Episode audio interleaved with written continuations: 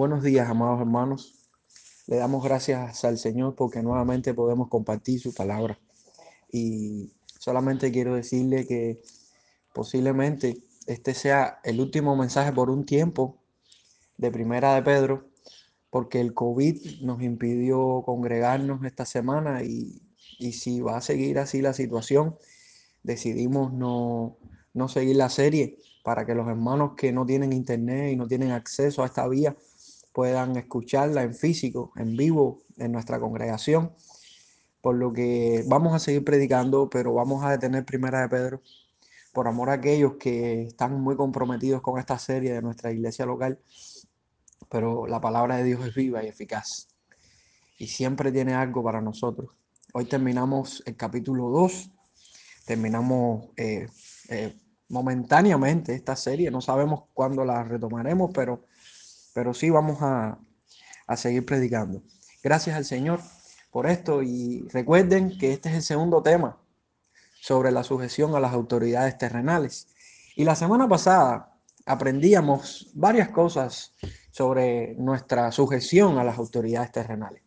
Aprendimos que la sujeción a las autoridades terrenales es una encomienda del mismo Señor. Es Dios quien encomienda, es Dios quien delega, es Dios quien pone las autoridades terrenales y somos nosotros quienes tenemos que sujetarnos a ellas, sean cristianos o no lo sean.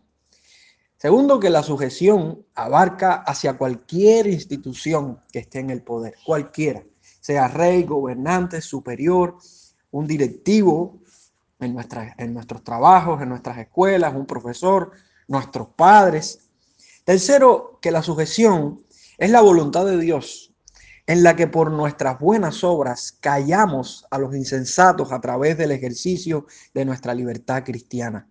Amados hermanos, somos libres, pero libres para hacer la voluntad de Dios. Y nuestra vida piadosa, nuestra vida de obediencia y de sujeción, hará callar la insensatez de aquellos enemigos del Evangelio, aquellos que no conocen el Evangelio.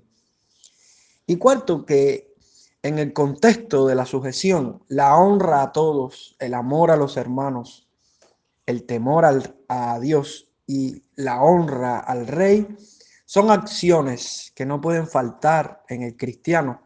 Yo creo que si nosotros tenemos estas acciones en nuestra vida, estos valores en nuestra vida, tendremos éxito en cuanto a nuestro comportamiento para con el, con el mundo. Pero cuando terminé el mensaje pasado, Quizás a usted le pasó lo mismo. Percibí una inquietud, una inquietud en mi corazón y enseguida mi mente pensó, ¿y qué pasa cuando las autoridades son injustas o malvadas con nosotros? ¿Acaso usted no se ha preguntado eso? Porque yo me lo he preguntado. Sí, es verdad, yo me sujeto, yo los obedezco, pero ¿qué pasa cuando estas autoridades son malas, son perversas, son dañinas con, la, con las personas a las que les deben rendir eh, un buen servicio. Bueno, el texto de hoy nos pone un ejemplo bien claro de qué pasaría y cómo nos debemos comportar. Y vamos a Primera de Pedro, capítulo 2, versículo del 18 al 25. Terminamos hoy el capítulo 2 de Primera de Pedro. Y dice la escritura, criados, estad sujetos con todo respeto a vuestros amos, no solamente a los buenos y afables, sino también a los difíciles de soportar porque esto merece aprobación si alguno a causa de la conciencia delante de Dios sufre molestias padeciendo injustamente. Pues qué gloria es si pecando sois abofeteados y lo soportáis. Mas si haciendo lo bueno sufrís y lo soportáis, esto ciertamente es aprobado delante de Dios. Pues para esto fuisteis llamados, porque también Cristo padeció por nosotros, dejándonos ejemplo para que sigáis sus pisadas, el cual no hizo pecado, ni se halló engaño en su boca, quien cuando le maldecían no respondía con maldición, cuando padecía no amenazaba, sino encomendaba la causa al que juzga justamente, quien llevó él mismo nuestros pecados en su cuerpo sobre el madero, para que nosotros, estando muertos a los pecados, vivamos a la justicia, y por cuya herida fuisteis sanados porque vosotros erais como ovejas descarriadas, pero ahora habéis vuelto al pastor y obispo de vuestras almas. En el desarrollo de este texto abordaremos dos temáticas importantes que nos conducirán hacia una práctica bíblica en el plano de la sujeción a cualquier autoridad establecida por Dios. Sobre todo cuando la autoridad es injusta, es perversa, es maligna con nosotros. La primera división la vemos del 18 al 20, donde se muestra la actitud correcta de los criados hacia sus superiores. Y la segunda es del 21 al 25, donde se nos muestra el ejemplo de Cristo en su auténtica sujeción, para que nosotros como cristianos podamos imitarle. La actitud correcta de los siervos hacia sus superiores. ¿Cuál es el mandamiento que se establece aquí? El versículo 18 dice, criados, estad sujetos con todo respeto a vuestros amos. Dos términos que debemos considerar es criados y amos. ¿Quiénes eran los criados? Los criados eran sirvientes domésticos o criados.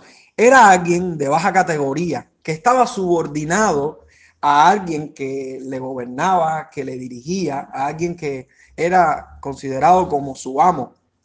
Algunos comentaristas dicen que no, no, no eran personas con tan, tanta, eh, tan bajos recursos económicos, pero sí estaban bajo la autoridad de alguien que les gobernaba, que les mandaba. ¿Y quiénes eran estos que le gobernaban y que les mandaban? Bueno, la palabra que se usa en el griego, y creo, creo que es importante decirla, es despotáis. Se parece mucho a la palabra déspota. Fuera del Nuevo Testamento, esta palabra se utiliza para describir a un dueño, el amo de una casa, un gobernante absoluto y hasta a un ser divino. De hecho, al emperador se le hablaba así.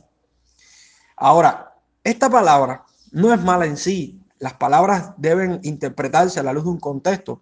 ¿Por qué les digo esto? Porque esta misma palabra se usa para referirse a Dios en la palabra, en la escritura. Esta palabra hace énfasis no tanto en, en cuanto a un estatus, sino en cuanto a una posición, a un rango social.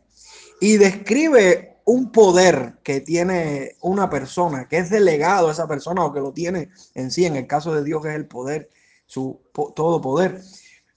Por lo tanto, para el Nuevo Testamento, un déspotes o despotáis, aquí en este caso, era alguien que tenía autoridad en contraposición a alguien que estaba subordinado a él. Era el amo de los esclavos, era el amo de los sirvientes de una casa. Ahora, esta es una orden y tiene las mismas implicaciones que la que se expresa en el mensaje pasado, en el versículo 13, con relación a la sujeción a toda institución humana. Este es uno entre tantos ejemplos de la sociedad que vivió el Nuevo Testamento. Y quiero dar una aclaración. Aunque este parece un texto cultural, no podemos ignorar la verdad que se nos enseña en él. Es cierto que hoy no hay esclavos o sirvientes domésticos como en aquella época, o al menos en la mayoría de nuestros contextos es así. Pero, ¿cree usted que porque un texto cite un ejemplo que no es visible hoy, se puede aplicar en nuestro contexto? Si no fuera aplicativo, ¿qué haríamos con tantos textos bíblicos que solo vivenciaron los primeros oyentes? Debemos comprender que aquí se está tratando con un grupo de personas que al igual que muchos de nosotros tienen que vivir como siervos de otros que le han sido conferidos por Dios como autoridad en la vida. Estar bajo esa autoridad representa que le debemos sujeción, sea cual sea el caso o la persona que esté en un rango superior a nosotros, amados. Es cierto que no somos esclavos, es cierto que no somos siervos, gracias a las leyes civiles que nos favorecen hoy. Pero, ¿cómo reaccionaríamos cuando nuestras autoridades establecidas actúan como si estuviéramos en la misma condición de siervos o, de esclavos? Y además de esto, ¿qué pasaría si ellos nos trataran injustamente? Y ahí está la esencia y la aplicación principal a este texto. ¿Qué hacemos cuando nuestras autoridades son injustas con nosotros cuando nos tratan mal como pudieran hacerlo esos amos de sus sirvientes. Hay dos razones. Lo primero, según el texto anterior que dimos, es que lo primero que debemos entender es que la sujeción es un mandamiento de Dios, un mandamiento puntual en el cual estamos obligados a obedecer a nuestras autoridades terrenales mientras no nos induzcan a pecar o a incumplir mandamientos del Señor. Eso sí, cuando tengamos que desobedecerles por nuestra fidelidad al Señor, nuestra actitud no debe ser pecaminosa, pero es un mandamiento de Dios. Nuestra autoridad mayor que es el Señor, nos ordena como mandamiento a obedecer a las autoridades terrenales. Y punto. Lo solamente por sujeción a nuestro Dios tenemos que hacerlo en cuanto a las autoridades terrenales. Y lo segundo es que el texto en el mismo versículo 18 nos deja bien claro que en cuanto a la sujeción debe ser con todo respeto y no solamente con los buenos y afables, sino también para con los difíciles de soportar. Esta es una sujeción con todo respeto. Y la palabra que se está usando aquí es temor o miedo. De hecho, es la misma palabra que utilizamos cuando estamos hablando del temor de Dios. El temor de Dios, esa palabra temor, es la misma palabra que se está usando aquí. Para demostrar que nuestro respeto a las autoridades debe ser reverente, un respeto en el cual les reconocemos como autoridades, no como iguales a nosotros ni como inferiores a nosotros independientemente de que sean humanos igual que nosotros y se equivoquen como nosotros, les debemos respeto. Es ese temor reverente. Y no es solamente eh, con los buenos, no es solamente con los condescendientes. El texto aquí está usando una palabra para malos, o sea, la palabra que se está usando aquí. Y la palabra que se está usando aquí es torcidos, torcidos, malignos, perversos, es lo que significa esta palabra. Quiere decir, hermanos, que aun cuando nuestras autoridades estén torcidas, aun cuando nuestras autoridades sean perversas, les debemos sujeción como cristianos. Y en esto radica el mérito de esta verdad. Porque usted dice, pero ¿cómo yo voy a sujetarme a alguien que esté corrompido y torcido? Les voy a decir por qué, porque la Biblia lo dice. Porque si leemos el versículo 19 y 20, el Señor nos deja bien claro nuestro papel como cristianos. Dice, porque esto merece aprobación. Si alguno a causa de la conciencia delante de Dios sufre molestias padeciendo injustamente, pues qué gloria es si pecando sois abofeteados y lo soportáis. Mas si haciendo lo bueno sufrís y lo soportáis, esto ciertamente es aprobado delante de Dios. Hay una dádiva de Dios para aquellos que sufrimos cuando estamos haciendo lo correcto y somos tratados injustamente. Jesús lo dijo. Bienaventurados seréis cuando los hombres los aborrezcan y cuando los aparten de sí y les vituperen y desechen su nombre como malo por causa del Hijo del Hombre. Gócense en, en aquel día y alégrense porque aquí vuestro galardón es grande en los cielos, porque así hacían sus padres con los profetas. Eso está en Lucas capítulo 6, versículos 22 y 23. ¿Creen que la sangre de los mártires no será defendida el día del juicio final por el juez eterno? ¿Creen que al supremo juez justo se le ha olvidado todas las injusticias que han lanzado contra nosotros? No, amados hermanos, en absoluto. Hay un mérito para aquellos que sufrimos injustamente. Pero, ¿qué elogio hay cuando a través de nuestra actitud pecaminosa somos maltratados y resistimos el maltrato? De seguro que ninguno, porque el mérito aquí sería para quien nos maltrata justamente para hacer justicia por nuestras desviaciones. Pero si al contrario de esto, somos maltratados por hacer el bien, tenemos la dádiva de Dios a nuestro favor. Entonces, amados hermanos, ¿qué debemos hacer con relación a nuestras autoridades, aun cuando estén torcidas? Sujetarnos y si llegara al punto de que fueran injustos con nosotros, mantener nuestra sujeción y demostrar la libertad que tenemos en Cristo. Jesús dijo en Lucas 6:32, porque si amáis a los que os aman, ¿qué mérito tenéis? Porque también los pecadores aman a los que os aman. Apliquemos un poco más este texto. ¿Qué haces cuando algún directivo de tu trabajo te tiene el dedo puesto encima y constantemente está buscando ocasión para que seas denigrado? ¿Qué haces? ¿Qué haces cuando tus profesores en la escuela intentan humillarte conscientemente porque eres cristiano y no compartes las enseñanzas ideológicas de la sociedad corrompida que nos tocó vivir? ¿Qué haces cuando tus padres no cristianos fuerzan, están forzando a incumplir un mandamiento bíblico? Te tratan con la furia del mismo infierno en oposición a tus deseos cristianos. ¿Qué haces? ¿Qué harías si todos los gobiernos del mundo se unieran para extinguir a la iglesia y nos forzaran a trabajar y perder todos los derechos que tenemos como ciudadanos libres, llevándonos a una vida de esclavitud como antes pasaba? ¿Qué crees que eso no es posible porque vivimos a dos mil años de adelanto? Pues quiero decirle, amado hermano, que hay altas posibilidades de que el caos que está invadiendo el mundo hoy destapa la unidad del mundo contra la iglesia y tengamos que vivir los tiempos antiguos donde el cristiano públicamente era el oprobio de la sociedad. Amados hermanos, como cristianos podemos estar seguros de que Dios en su espíritu nos ayuda a vencer toda prueba e injusticia de los hombres con la mejor actitud de nuestra parte. Esto es posible. ¿Sabes por qué? Porque Cristo, quien es nuestro Salvador y Señor, nos dejó el verdadero ejemplo de cómo debemos vivir como siervos de nuestros amos.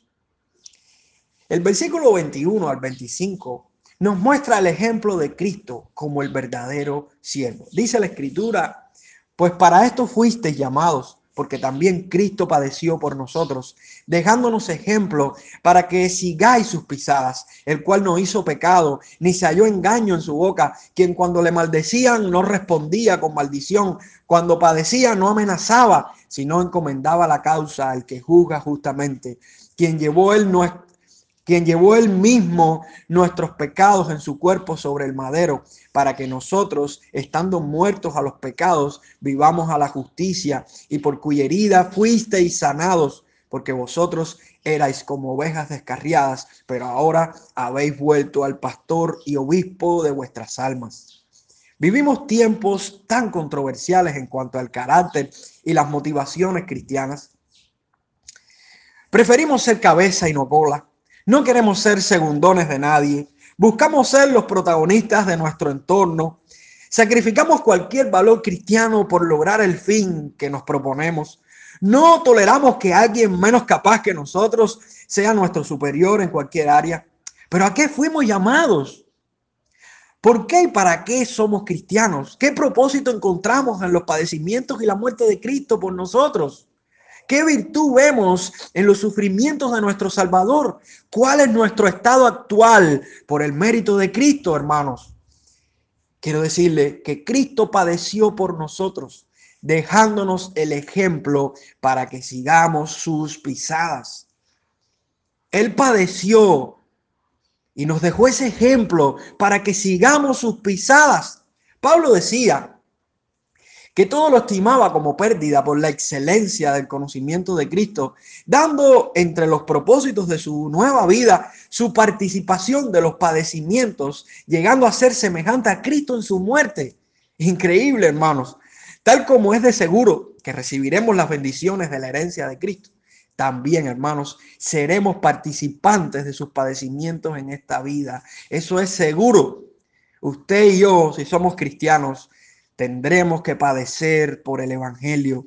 Y parte de estos padecimientos incluyen la sujeción a las autoridades cuando son injustas sobre nosotros.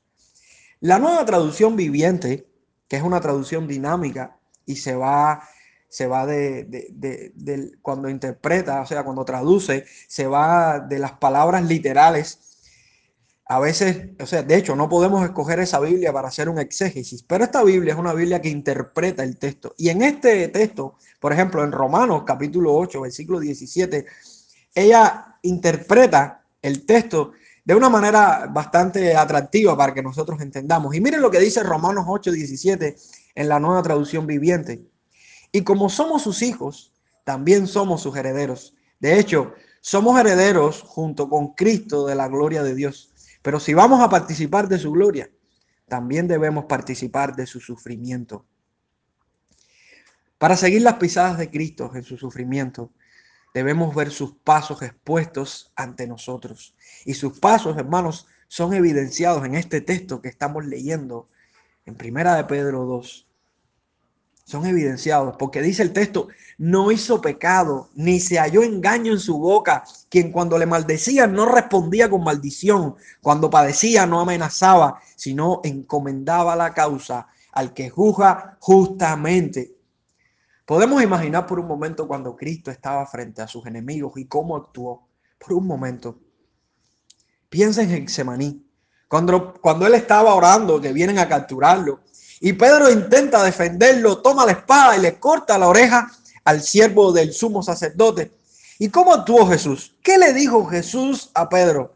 Le dijo, eh, en este caso, le dijo, el que toma espada, a espada perecerá.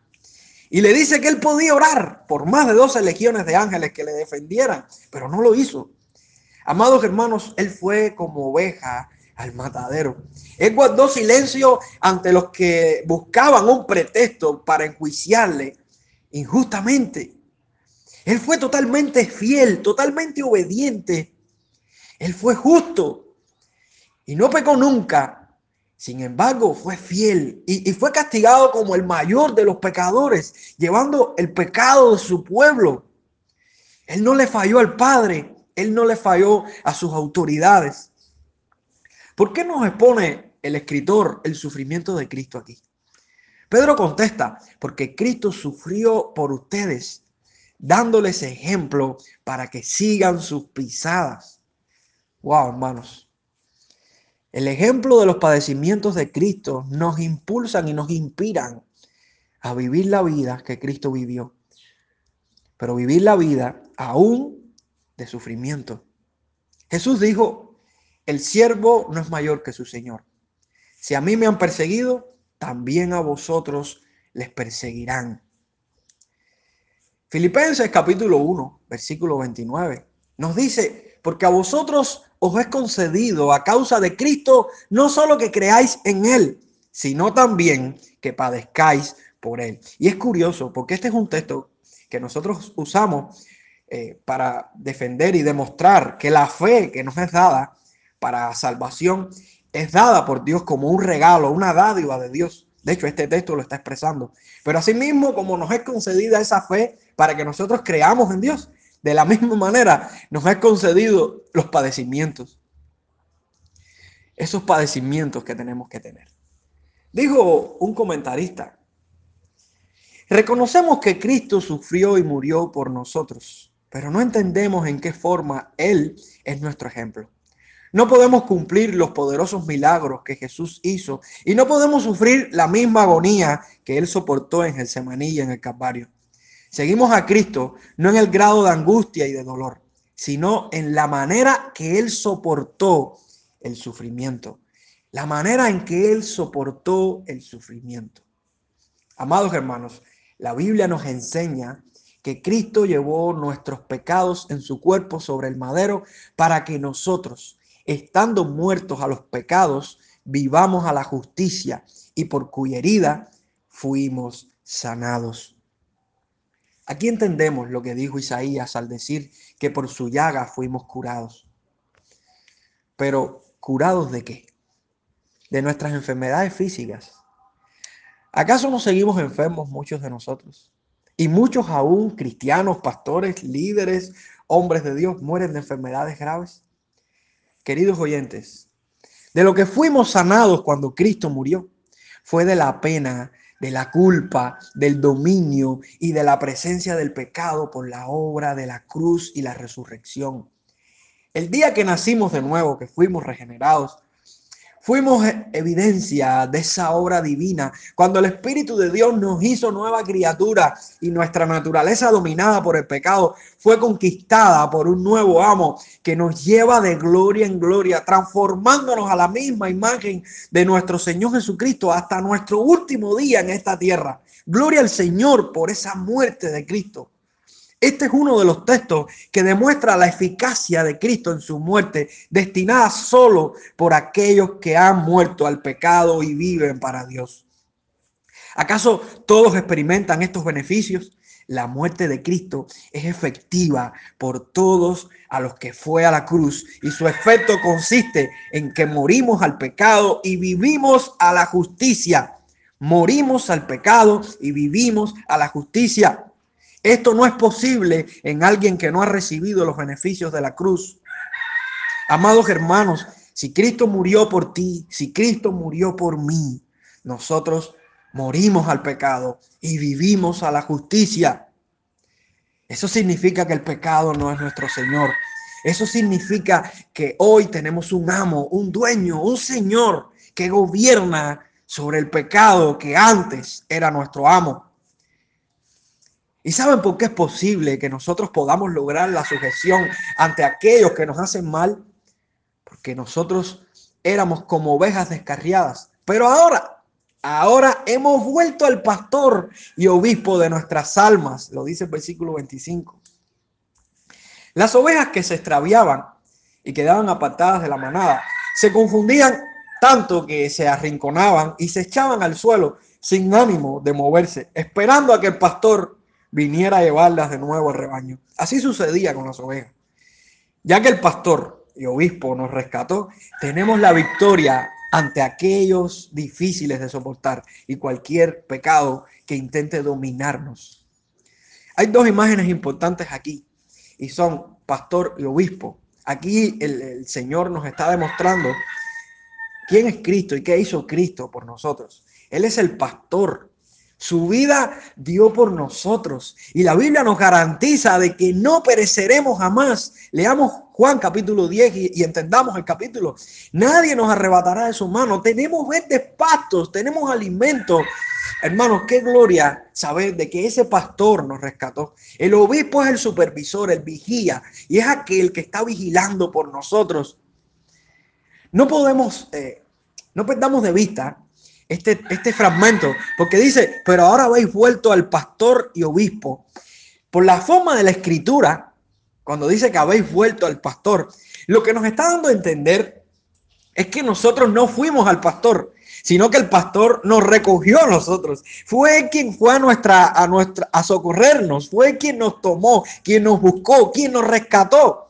Las ovejas no regresan solas al pastor porque ellas no saben, ni pueden ir solas a él porque no pueden.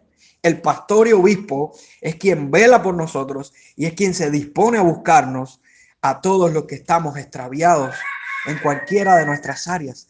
Nosotros tenemos la garantía, hermanos, de que ese pastor nos rescató, ese pastor nos salvó y la naturaleza que tenemos hoy es una naturaleza transformada, una naturaleza que ama a Dios, una naturaleza que sirve a Dios, una naturaleza que se rinde a Dios y esa naturaleza que está muerta el pecado y vive para Dios, es la naturaleza a la cual se le está predicando este mensaje. Por supuesto que alguien que no sea cristiano diría que esto es una tontería. Se levantaría en armas cuando las autoridades injustamente le atacan. Pero un cristiano entiende, como Cristo hizo, de que hay que sujetarse. El ejemplo de la sujeción de los siervos hacia sus amos nos deja bien claro cuál debe ser nuestro papel ante aquellas autoridades que nos tratan injustamente. Solo necesitamos una cosa. ¿Y saben cuál es? Actuar como Cristo lo hizo cuando estaba en nuestra posición. Amados hermanos, sé que uno de los retos más grandes que tenemos nosotros en la sociedad que vivimos hoy y que tanta libertad se nos ha dado es sujetarnos a las autoridades y sobre todo cuando las autoridades son injustas con nosotros. Pero si usted quiere darle la gloria a Cristo, si usted quiere adorar a Cristo con, con su vida y con su estilo de vida, debe hacerlo. Debe sujetarse a las autoridades y encomendar la causa al Señor. Y si las autoridades están haciéndole daño, empiece a orar por las autoridades, hermanos. Comencemos a orar por las autoridades, comencemos a orar por cada una de las personas que están en nuestra, que están sobre nosotros, encomendados por el mismo Dios, que son injustos aún, que el Señor les convierta, que el Señor les atraiga, que el Señor, si es, si es necesario, les quite, pero que no les quitemos nosotros. No nos toca a nosotros, a nosotros nos toca orar y dar testimonio del verdadero evangelio. Les reto en este día Les reto en este día y le confieso que este ha sido uno de los textos más difíciles de, llevar en mi crecimiento cristiano. Pero le doy gracias al Señor porque hoy he entendido que no es mía la guerra, sino de Dios. Que no soy yo quien quita y quien pone, sino Dios. Que no soy yo quien toma las decisiones de mi vida, sino Dios quien me induce y quien me manda a tomar las decisiones. Dependo del Señor, así como usted. Que Dios le bendiga y recuerde a las, a las autoridades terrenales hay que sujetarse.